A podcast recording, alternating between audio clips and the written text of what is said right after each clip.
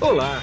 Você vai ouvir agora um episódio do podcast Vida Moderna para ficar atualizado com o que existe de mais moderno e deixa a vida mais interessante.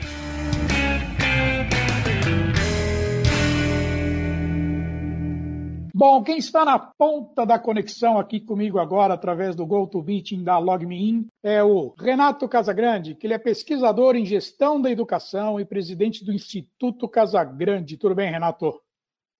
Oi, Guido, tudo bem? Tudo bem, pessoal da Vida Moderna? É um prazer estar aqui conversando com vocês hoje. Igualmente, muito obrigado por ter aceito esse convite para fazer esse podcast aqui. Seguinte, vamos bater um papo bom aqui sobre educação mas principalmente educação nesses tempos aqui de Covid, de confinamento e tudo mais, né? Renato, o que, que mudou para valer nessa época aqui, em que nem os professores sabem dar aula, nem os alunos sabem receber aula online? Olha, Guido, mudou muita coisa e vai mudar muita coisa. Eu, eu, não é questão de usar aquele tema, ah, a educação, a vida não será como antes. Não é uma questão, às vezes, de clichê. Não, a educação Sim. não será como antes, porque ela está se, se, reinventando e não tem volta, é um caminho sem volta, porque a educação ela estava atrasando a, a, o seu, de fato, o seu ingresso nesse, nessa educação 4.0, no mundo 4.0, nós uhum. estávamos, de certa maneira, um pouco é, retardatários. Ah, durante muito tempo, eu sou educador há mais de 30 anos, e eu vi o computador entrar na escola e, em vez de ser uma solução para um problema, ele virou um problema à procura de uma solução.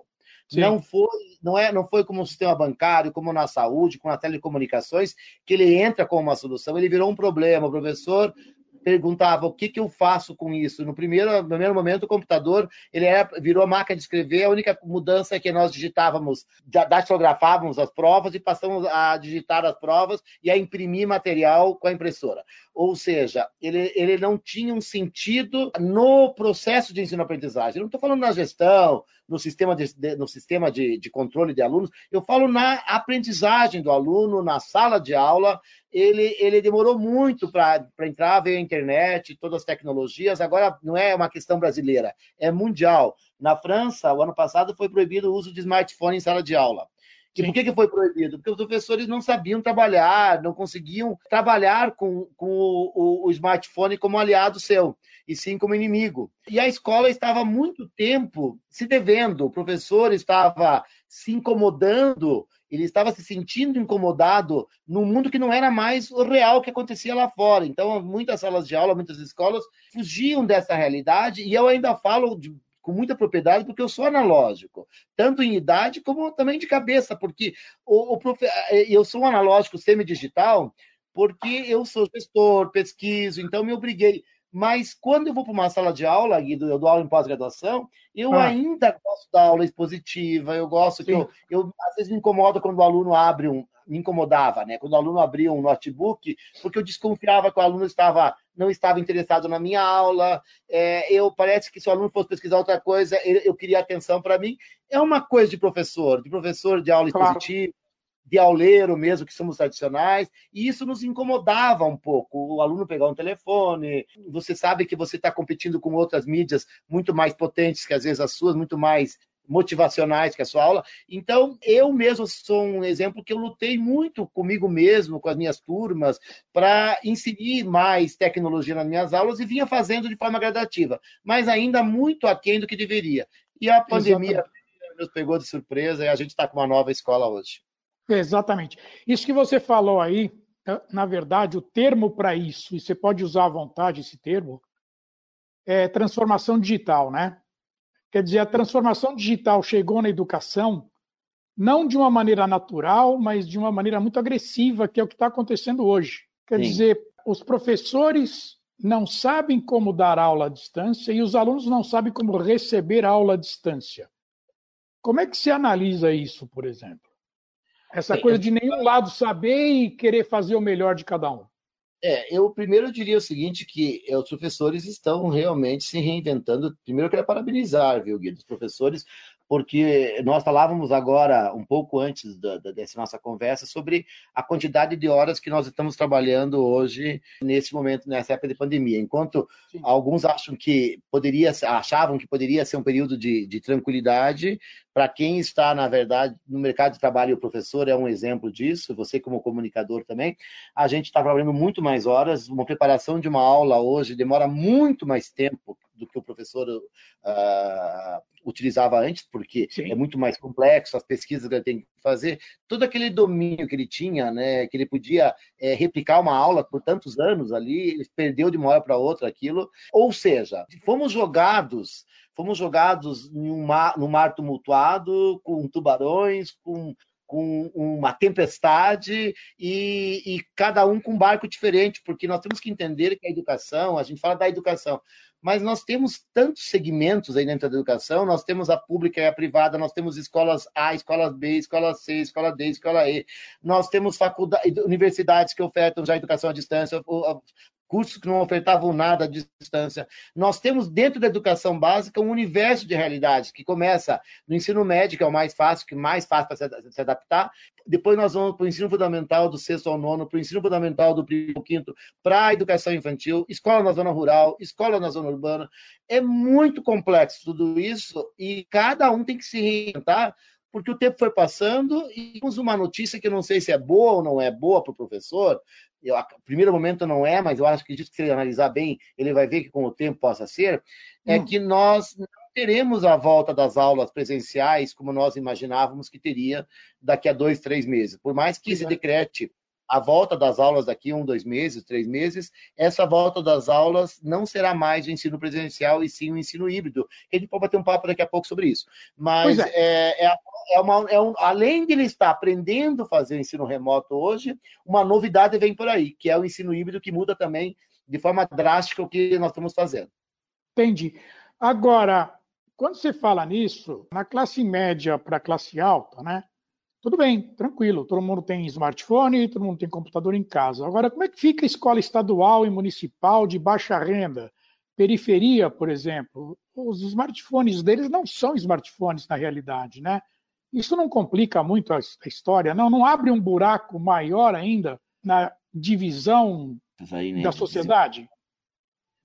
Certíssimo, Guido. Não só é, amplia esse gap de desigualdade, essa, esse buraco de desigualdade amplia de forma considerável, porque a desigualdade ela é crônica no Brasil, então nós sabemos que tem crianças jovens que estudam em escolas que cobram 5 mil reais a mensalidade e que tem toda a tecnologia, tem professores de ponta, e tem uma estrutura, e tem, e tem biblioteca, e tem escolas que não tem papel higiênico no banheiro, que não tem, não tem um livro, às vezes, para não pesquisar. Então, essa é uma realidade que nós não precisamos discutir aqui, porque a gente estava cansado de falar. O que, que mudou com a pandemia é que essa desigualdade ela se amplia porque, pelo menos antes, uma parcela de alunos ela tinha a escola como o ambiente fora da sua casa é o melhor, era o melhor ambiente, talvez o único ambiente, de fato, de, de que a criança podia se socializar, com uma orientação do professor, com merenda, com alimento, com espaço para estudo, ainda não o ideal, mas pelo menos há um espaço de concentração maior, e isso foi tirado de uma hora para outra dessa criança, porque Sim. hoje eles estão em casa em casas, na verdade, que não tem as mínimas condições, um ambiente de aprendizagem, tá o gato, o papagaio, o cachorro, a criança, tudo no mesmo quarto. Nós vamos lembrar que tem, tem, tem casas que são tem dois cômodos em que as, as famílias dormiam no mesmo espaço que elas é, elas dormem à, no, à noite é o quarto durante o dia é a cozinha e a sala. E à noite todo mundo põe aquele colchão no chão e, então, a, nem à noite a, a, o aluno podia, não, tem alguns dizem, mas ele pode estudar à noite, mas à noite não tem espaço físico para estudar, porque é. nem uma iluminação adequada, às vezes, porque. Então, nós temos que, eh, nesse momento, nós temos o problema que amplia a desigualdade, nós temos uma parcela de estudantes que não tem internet nem televisão, então não estão tendo nada, nem estavam sabendo que, as, que, que parte dos seus colegas estavam tendo aula. Então, olhe como, que, como a coisa complicou.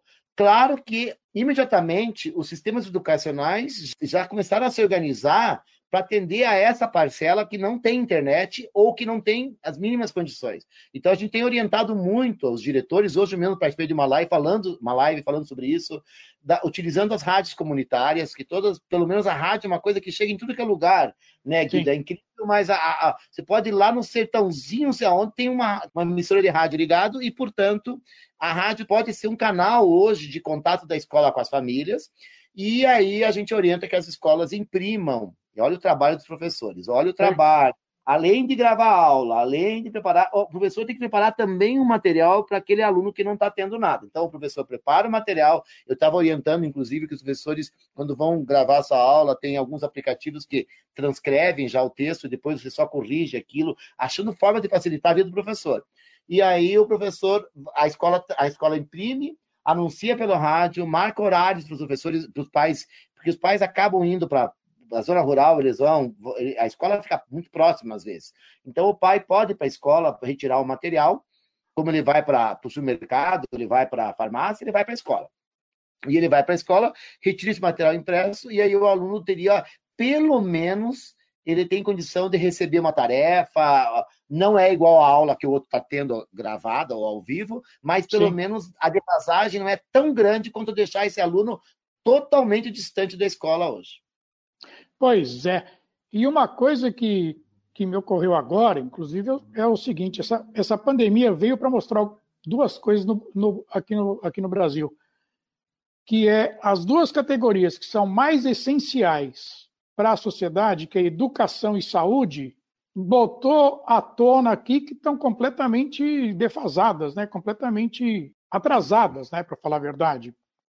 Não sei é, se você bem, concorda é, Eles que estão trabalhando loucamente, que viram a, a, o atraso que nós, que nós temos. Aí nós temos um problema, que eu citei agora, da questão das crianças que não têm internet, da, é. das condições da, da, da, família, mas eu vou para a escola agora. O professor está é. usando o equipamento ele, às vezes, tem, às vezes a câmera do celular dele está quebrada, ele não tem a câmera do celular, porque o professor no Brasil ganha uma miséria. Na, na é. mais grande maioria também não tem como trocar. Ele não tem um smartphone de ponta, ele não tem, é, ele não tem hoje equipamento, nem a, a, internet, às vezes, da casa dele. É, é uma internet sofrível, porque ele pagava aquele plano mínimo e às vezes no celular nem o 3G ele tinha. Então, é, é só para poder entender que hoje é, não é da escola o problema, é, é é do professor que está em casa. Então, aí mostrou o quanto a escola estava despreparada, tanto em termos tecnológicos como em termos é, pedagógicos mesmo, porque nós não, não tínhamos preparado de fato o professor. No fundo, Guido, nós hum. discursávamos muito sobre a mudança, mas não, não fazíamos a mudança. Nós falávamos que a mudança era importante, que não dá para viver mais naquela escola do passado. Sabe que o pessoal gosta de falar de mudança, agora fazer é. mudança é muito mais difícil. Eu acho que nós temos, carregamos uma culpa hoje, e eu me coloco aqui, faço a minha meia culpa, porque eu sou formador de professores, eu acho que nós falhamos, como formadores de professores, de não ter, de fato, colocado a mão na massa. Nós ficamos muito teóricos, nós fomos muito por discurso, lindo e maravilhoso, e às vezes um discurso que encantava a plateia, que eram os professores, da necessidade da mudança, mas de fato nós não mudamos. E agora, quando nós fomos pegos de surpresa, os professores não estavam ferramentados, não está, e não estão, não estavam preparados. Eu acho que as universidades falharam, eu acho que nós, que formadores de educadores, falhamos, porque nós represamos é, é, esse conhecimento, essa transformação. É, eu acho que nós represamos a transformação da escola e, ela, e agora os professores estão, estão tendo que se virar sozinhos muitas vezes, porque no meio dessa pandemia eles estão dando aula, eles estão preparando aula, eles estão organizando e estão ainda se capacitando, porque eles são obrigados a ficar assistindo lives e a fazer cursos no meio entre uma aula e outra, no meio daquela rotina, eles têm que aprender, eles precisam da gente. Eles estão precisando, estão aí nos canais desesperados. Nós, por exemplo, do Instituto, organizamos planilhas, eles estão aprendendo a usar planilhas de controle. Tudo mudou, Guido. E eles, eles além de terem que fazer preparar uma aula que demora muito mais, executar a aula síncrona, assíncrona, é, toda essa é, é, é, é tudo novo para ele é, controlar isso, preocupar com a carga horária, e vai acontecer. E o pai, depois nós podemos falar um pouquinho, o pai entrando na aula, assistindo a aula dele, ou seja, nós abrimos, escancaramos todas as, as nossas falhas da escola, inclusive. Está tudo na casa do pai. Então, é, e convivendo com o aluno e, buscando forma de motivar esse aluno, porque está concorrendo, o aluno está, às vezes, está na, na, na, frente da tua da tua tela, você está assistindo a aula e ele está jogando, porque você não tem o controle sobre ele. Ah, tem, tem uma criança colocou um ursinho em frente até a, a, a câmera, colocou o frente à câmera e saiu da aula, porque ele Olha. viu que tem coleguinhas que estão entrando com a câmera. Porque você não pode obrigar uma criança a entrar com a câmera também, porque tem uma questão: o que, que pode e o que, que não pode? É, eu claro. posso obrigar uma criança a entrar com a câmera? É, até a, a, olha o risco que a escola corre inclusive com as imagens das crianças que de repente não tem um controle, isso aí. Você sabe que a, o pai tem que autorizar o uso da imagem do filho. É, é, é muito complicado tudo isso para uma escola, de repente, você vê. Aí a escola obriga a, a criança a abrir a câmera. A criança que não quer abrir a. Não, pode usar a foto. Ela põe a foto e sai da sala. E o professor, quando vai perguntar para a criança, a criança não responde. Esse, esse menininho pôs ursinho. Ele viu que ele podia enganar o professor colocando o ursinho lá, e como o professor tem 35 é, janelinhas abertas, e muitas são só com fotos, ele não tem. Então, olhe, olhe como ficou de uma hora para outra, tudo ficou complexo. Aí tem professores desesperados dando quatro aulas direto para o aluno que a gente não recomenda isso. A criança não pode ficar muito frente à tela, muito cansativo. É, crianças muito pequenas, é, a Organização Mundial da Saúde nem recomenda mais que uma hora, uma hora e pouco. O professor não sabe organizar atividade assíncrona com síncrona. É, é muito complexo tudo isso. Então, as escolas de ponta, as escolas particulares, as escolas que têm já uma, uma hora de atividade professor melhor, a escola que tem assistente, essa está tirando muito melhor. Mas as escolas públicas, Guido, vou te contar que estão sofrendo muito, uma boa parcela de escolas públicas e até escolas privadas, porque nós temos escolas privadas do Brasil que a mensalidade vai de 200 a, a 6, 7 mil reais. Pois é, inclusive eu fiquei sabendo de uma escola aqui em São Paulo que ela é em período integral e ela está dando aula em período integral também para os alunos, quer dizer, e não tem quem aguente isso. Né? Não, não recomendamos, inclusive, as escolas de período integral estão sendo orientadas a a transformar em período parcial. Não se recomenda período integral para a criança, porque o período integral da criança, vamos lembrar que é um conjunto de atividades, inclusive muitas delas atividades esportiva, música, arte, e que eram feitas em pequenos grupos, e nesse momento você não consegue atender tudo isso ao mesmo, mesmo tempo. Pois então, é recomenda que a escola foque no essencial. E o essencial, na verdade, são é, é, o processo de aprendizagem, os conteúdos, as questões emocionais, que são muito fortes, não mais nessa época. Então, o foco da escola é isso. A escola tem que lidar com a com as competências socioemocionais, isso está é, é, é, presente da BNCC, e com as questões cognitivas do, do, do, aluno. Essas outras questões que a gente fazia com muita propriedade nas escolas de tempo integral, elas, elas, elas, primeiro que legalmente você não tem uma obrigação, é uma questão contratual com o pai. Então, a escola particular vai ter que negociar essa mensalidade com o pai, é uma questão de serviço. Mas a obrigatoriedade da escola é, são as 800 horas, é o currículo, então isso aí era um extra que a escola oferecia, mas que nesse momento ela não pode comprometer, porque ela, o risco é a criança não aprender nem aquilo que devia, porque tem muita atividade e é muito cansativo. Entendi. Agora, você puxou, um, você disse uma frase no começo desse papo aqui que eu quero expandir isso agora. Você disse que as escolas vão ter que se reinventar e vão virar, e, e, tudo isso vai virar ensino híbrido, né? Como é que você vê isso do ensino híbrido online e presencial para depois dessa pandemia, ou sei lá para quando que você imagina isso também? Na educação superior é o modelo predominante que vai e que vai funcionar. A educação à distância pura tem problemas, entende? Ela, ela, as escolas que implantaram, as universidades que implantaram já, já estão revendo tudo, porque há uma necessidade do aluno ter, mesmo um aluno maduro, um aluno adulto, ele tem que ter esse contato com, com outros colegas presencialmente, e ele tem que ter, muitas têm atividades práticas que devem ser feitas em laboratórios, então já foi visto que o ensino à distância puro, ele, a evasão era altíssima, o aluno se desmotivava, chegava um momento que ele não aguentava mais, e ele funciona para cursos de curta duração, mas para cursos, por exemplo, um curso superior com quatro anos, o aluno não ter contato presencial com a universidade não é uma boa.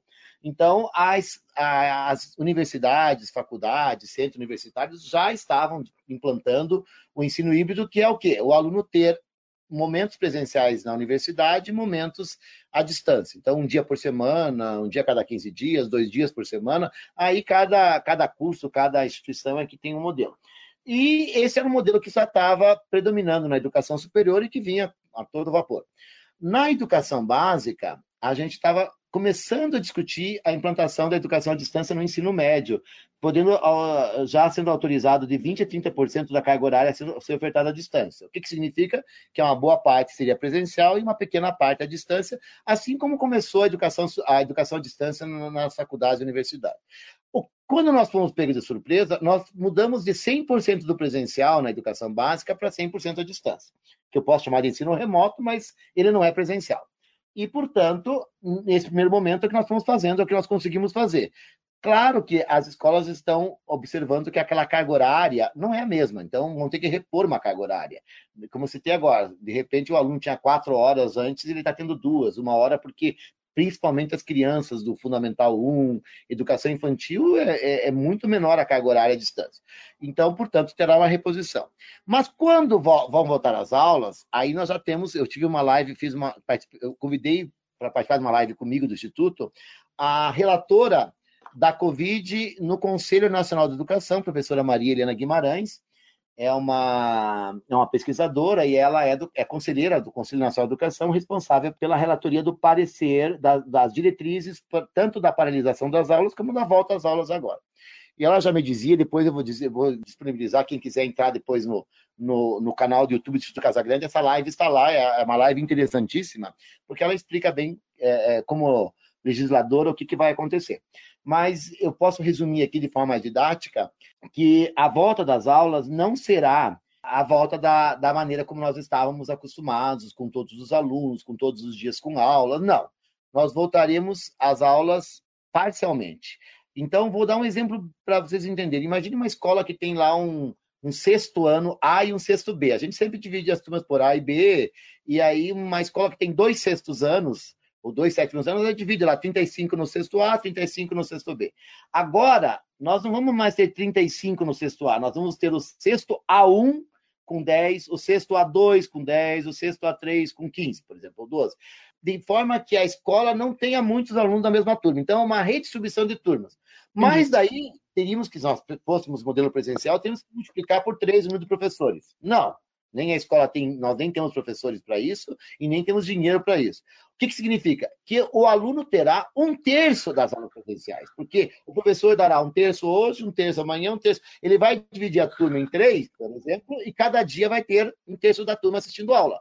Isso significa o quê? Que naquele outro dia, aqueles outros dias, a criança continuará em casa com o ensino remoto.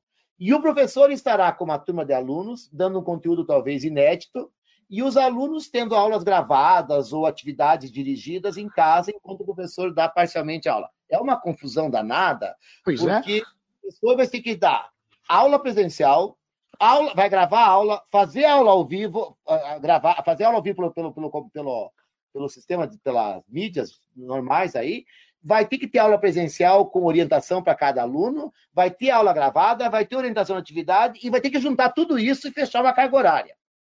Então, se está complicada a vida do professor, vai ficar muito mais complicada na volta, porque não é uma volta normal. E você vai me dizer assim, até quando, Renato? Eu não sou especialista da saúde, mas ousaria dizer que até a, nós encontrarmos uma cura, porque o vírus não vai embora porque o Dória ou o Bolsonaro querem ou não querem. O vírus, na verdade, ele vai embora quando a saúde encontrar uma, uma saída para o vírus, que é ou uma vacina ou uma cura. E, portanto, enquanto o vírus estiver no ar, nós vamos ter essa questão do distanciamento. E a escola é um Sim. espaço de aproximação. Então não, não, vamos ter, não tem como, não tem como colocar 30, 35 alunos numa sala. A, a, distância entre um aluno e outro é nem dá um metro. É Exatamente. Eu tenho ouvido também uma certa discussão aí, que eu acho, eu pessoalmente, né? O senhor vai me falar agora, mas eu acho pessoalmente totalmente inviável, que é anular esse ano letivo aqui, né? Que existe não é um absurdo, não? É um absurdo porque nós não precisamos. Primeiro, como que a gente vai anular o ano letivo pois se é. nós estamos no mundo globalizado? Porque cada aluno, cada idade corresponde a uma série do ano letivo. Ou, aos cinco anos, aos seis anos, aos sete anos, isso aí a gente tem uma, a gente tem uma, uma correlação mundial com isso, entende? O que, o, o, o, embora os conteúdos sejam diferentes cada ano, vai nos Estados Unidos, tudo, mas nós temos uma quantidade de, de anos de estudo relacionados com a idade, tem as distorções de idade séria. Se eu tranco, por exemplo, cancelo, primeiro eu vou colocar em termos até de competitividade. Se eu tranco ano letivo no Brasil e não tranco na França, na Itália, na Inglaterra, eu estou afirmando que o Brasil fica um ano, um ano atrasado imediatamente é, um ano mais burro. Né? E um ano mais burro para o resto da vida, porque essa Sim. geração vai embora, né? Então não é uma coisa assim que a gente consegue recuperar, não é tão fácil. Então, o cancelamento, primeiro, esse é ponto. Segundo, pesquisas mostram que o aluno, quando fica muito distante de uma uh, uh, da escola, ele esquece. É, o Canadá, por exemplo, ele tem uma, as férias, as férias deles, ela, ela, interrompe o ano letivo deles em como se fossem nossas férias de julho fossem três vezes. Ele, ele, ele interrompe o ano letivo por um período muito longo. Quando os alunos voltam, o professor gasta um bom, uma boa parcela do tempo revisando os conteúdos que eles esqueceram. Então, a gente precisa estar conectado o tempo inteiro. Por isso que a gente até aconselha que a educação infantil não seja cancelada também, porque a criança não pode ficar sem. Ela fica um tempo, mas ela já ficou um tempo. Nós acabamos de sair de férias ela já estava desligada, ela mal e mal voltou para a aula. Então, nós estávamos começando o ano letivo. Então, suspender um ano letivo e a criança ficar em casa sem uma orientação da escola é um absurdo. É, não se pode imaginar isso. O que a gente pode imaginar, Guido, que é uma solução totalmente viável, é a primeira a gente esquecer que ano letivo tem que combinar com ano civil.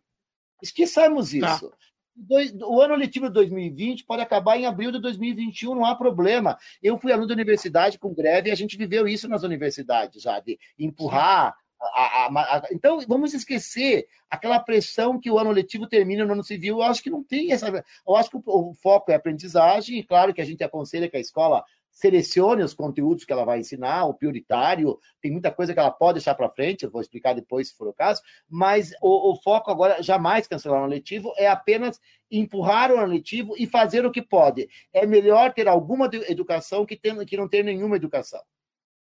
Essa claro, é uma frase ter... do Paulo Tomazinho. É uma frase do quê? Do meu colega, um educador, Paulo Tomazinho, que fala: é melhor alguma educação que nenhuma educação. Então, estou citando a frase, mas a frase não é minha, então deixo dar os créditos a quem deve. Sem dúvida. Agora, me diz uma coisa, Renato. Vamos pegar agora o lado dos pais, né? A quem tem filho pequeno aí, antes da, da idade escolar convencional, né? Quatro anos, assim, cinco anos. É viável tirar esse filho da escola nessa época? Deixa deixa na escola, que vai ser online? É, como é que fica essa questão? Os pais têm essas dúvidas, né? Olha, Guido, você pegou o ponto mais polêmico de toda a nossa conversa agora, tá? Porque a educação infantil é o ponto mais polêmico para legisladores, para pais, para donos de escolas, para professores e para as crianças. Todos, Sim. na verdade, estão aí com uma dificuldade em responder a isso. Eu vou pegar o exemplo do Estado do Paraná. O Conselho Estadual do Paraná, por exemplo, não considera a educação infantil remota, ou seja, não pode. Ele acha que tem que ser só volta à educação infantil quando retorna às aulas. Diferente do que pensam os outros estados, que autorizam o ensino remoto na educação infantil. Inclusive, o Conselho Nacional de Educação, que, de, que determinou as diretrizes, ele deixa aberto, mas ele aconselha que as crianças tenham alguma atividade. Então, Sim. mais o Conselho Estadual de Educação do Paraná, por exemplo, considera que é inviável você ter educação infantil remota. O que, que a gente, a experiência nossa nos diz e a gente talvez é, esse é um conselho para os pais. Como eu falei agora há pouco que, as, que, que os jovens não podem ficar muito distante, muito tempo sem a escola, a educação infantil também.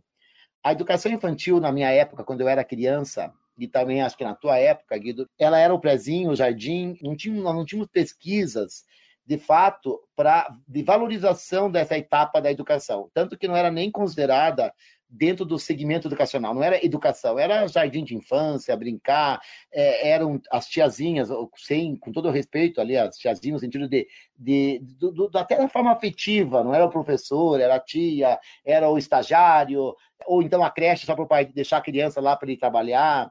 Mas as pesquisas mais avançadas de educação mostram que a educação infantil é um período importantíssimo, fundamental para todo o aprendizado e para a vida adulta da criança, do aluno. Portanto, Se nós queremos que um aluno tenha uma educação melhor, a educação infantil tem que ser feita em escolas trabalhadas, com metodologia adequada, com professores preparados, e isso vai desde os, obrigatoriamente, desde a partir dos quatro anos. Até os quatro anos, nós não temos obrigatoriedade, mas pesquisas mostram que as escolas têm metodologia adequada e que é fundamental que a criança, a partir dos dois anos pelo menos, já tenha um contato com a escola, diferente do que pensava meu pai e minha mãe no passado. Pois bem, o que acontece é que agora, neste momento, as escolas pararam e aí o professor vai montar uma atividade remota e essa atividade remota para a criança ela é para o pai. Você não tem como. Você tem que. O pai precisa de 100% do tempo para que a criança. Então, o professor vai gravar um videozinho, por exemplo, para a professora, o professor, para a criança, é o pai que vai ter que ligar, é o pai que vai segurar o telefone, é o pai que vai controlar a criança para que ela fique ali assistindo. E aí, portanto, a orientação da atividade remota é da escola para os pais, dos professores para os pais. Isso dá trabalho. Então, tem pais que não estão aceitando porque isso requer deles também um tempo muito maior, uma dedicação. Então, temos um problema com os pais. Um problema com as crianças, porque as crianças se desconcentram rapidamente, elas têm dificuldade, então elas estão, tem muitas pesquisas mostrando que as crianças estão tendo dificuldade de dormir, porque às vezes vem o pai um pouco ansioso, porque ela, ela não sabe o que, é o que, que é o coronavírus, ela sabe, ela percebe que algo diferente está acontecendo. Então, isso também tem afetado emocionalmente a criança. Então, a criança tem esse problema. O professor, porque se sente totalmente é, despreparado para esse momento, até porque a relação dele não é mais com a criança, é com o pai. E não é fácil uma relação com o pai e com a mãe. Então, até o pai pode questionar a forma como ele está ensinando, dando dica, e o pai, a mãe vai aceitar, não vai aceitar, quando que na escola ela não via, agora ela vai estar tá interferindo no processo. Né? E a questão Exato. legal que eu falei, porque a, a, muitos estão pensando que isso não pode validar, porque não tem muita efetividade. Então, está tá uma polêmica. Mas o meu, como especialista em educação, eu diria para os pais: primeiro, se você tem filho na escola particular, você precisa ser parceiro dessa escola porque essa escola vai quebrar. Nós, a, a previsão é que próximo de 50% das escolas venham a quebrar, particulares venham a quebrar no Brasil, porque a maioria das escolas são escolas até sem alunos, são escolas pequenas. E essas escolas sim, são de educação infantil. Então, nós vamos ter uma quebradeira de escolas, porque os pais estão trancando a matrícula, não pagando, e as escolas têm seus compromissos, como qualquer outro setor que está parado, ela vai parar. E quando o pai acha que vai poder voltar com essa criança, não vai ter escola. Esse é um problema. Até os quatro anos ele pode trancar? Pode. A partir dos quatro anos ele não pode. Ele tem que pegar, ele tem que transferir para uma escola, porque ele é obrigado a manter a criança na escola. Até os quatro anos ele pode trancar, mas a gente pede encarecidamente que o pai seja parceiro da escola, ache forma que a escola negocie com os pais, que faça alguma coisa, mas tem uma questão econômica por trás disso também. Segundo, nós não teremos escolas de educação infantil na área pública para todas essas crianças se hoje 50% das escolas quebrarem. Nós não teremos. Ou seja, esses pais não terão vagas amanhã quando as coisas voltarem. Então, eles, quando eles quiserem voltar, não tem mais escola e não tem mais vaga. Eles vão ficar com a criança. É, a coisa é trágica. Então, é muito importante o pai lembrar que se a escola particular foi sua parceira, não a abandone agora. Ele vai precisar dela. Ele vai precisar então... dela. Então, a gente, a gente alerta muito isso, porque a escola, a gente tem alertado que a escola seja flexível com, na negociação com os pais, mas que os pais entendam que a escola sobrevive das mensalidades e que se ela perder isso, ela se fechar, não tem, não vai ter vaga para as crianças, ninguém vai conseguir construir escola de uma hora para outra se as escolas, se as aulas voltarem em agosto, setembro, não sei quando. Portanto, esse é um problema. Então, veja que é um problema grande, porque o pai poderia dizer, não, eu vou trancar, eu vou cancelar, não quero pagar, mas ele está gerando um problema futuro muito maior. uma claro, sinuca aí, de Guido, bico. Mas, uma sinuca de bico, realmente. Então, eu diria que a educação infantil, ela, ela é um drama, porque concordo com muitos pais que a qualidade é sofrível, né? Ele precisa, é, a criança, ela precisa da atenção do professor, aquele espaço de convivência. Não é Assim, o pai não tem esse tempo, Guido. O problema é que muitos pais que estão nos ouvindo agora sabem disso, que ele não tem. Então, quando o professor quer fazer uma aula ao vivo, o pai diz: não posso fazer ao vivo. Como que eu posso, às duas horas da tarde, é, ficar com o telefone lá? Tanto o pai e a mãe estão trabalhando, e às vezes a criança está com a secretária lá que está, que tá, ou o pai está com a criança, mas está com a criança meio brincando, mas não pode dar aquela atenção 100%. E a aula, a, a atividade remota exige uma atenção 100% do pai, da criança e do professor. É um problemaço mesmo, doutor.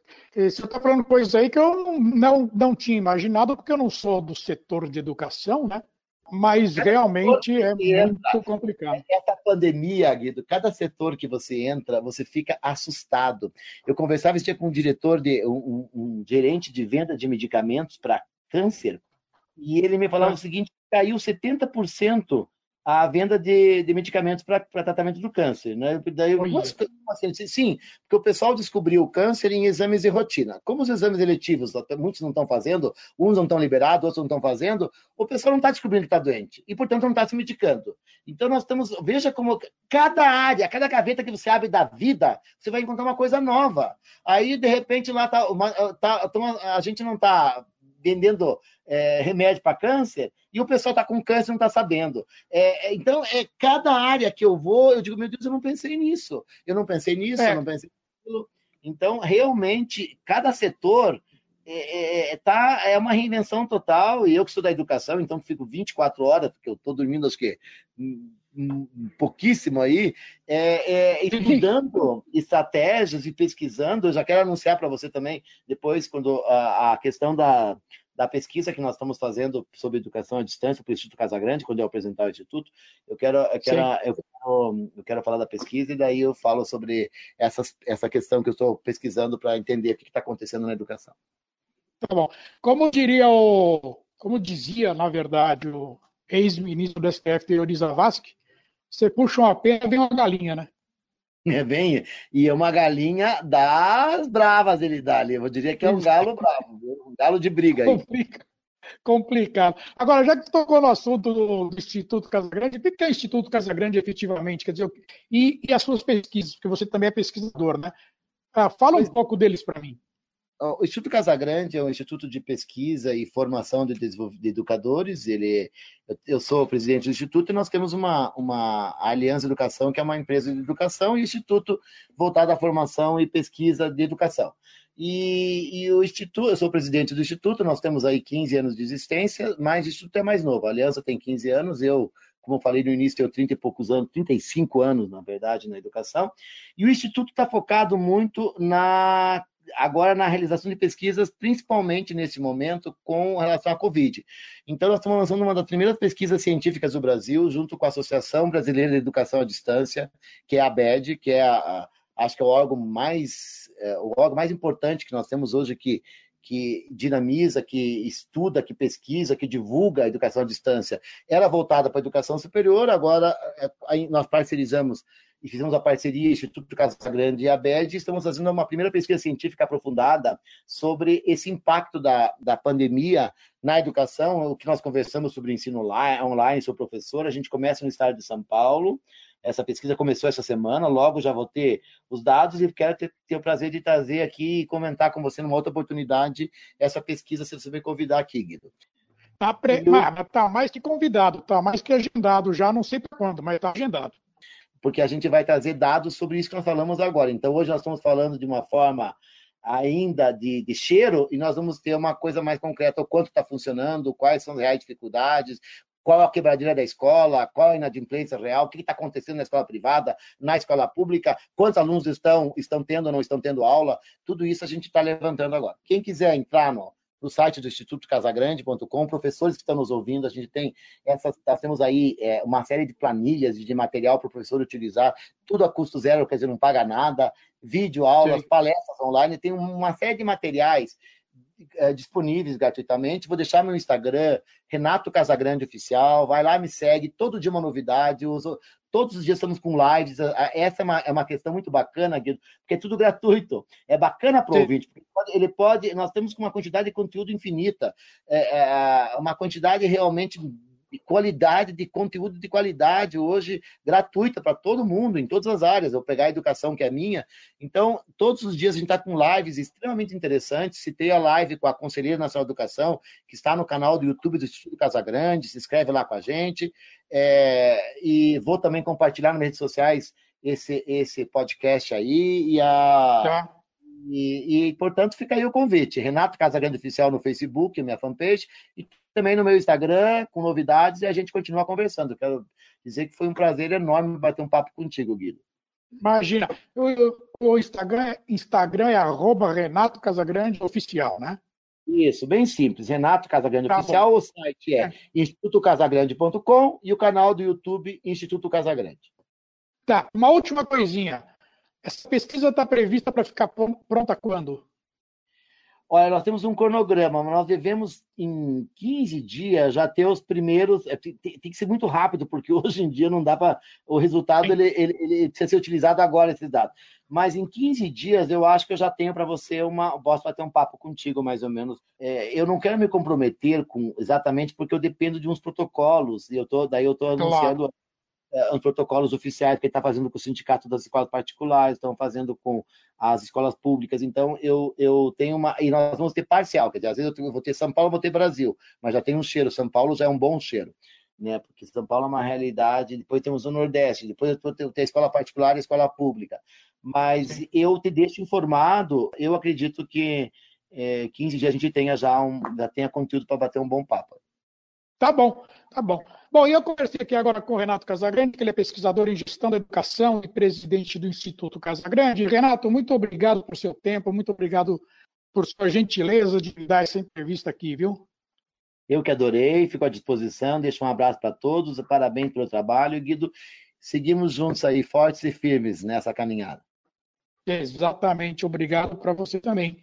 E aqui foi Guido Orlando Júnior, diretor de conteúdo do portal Vida Moderna. Tchau.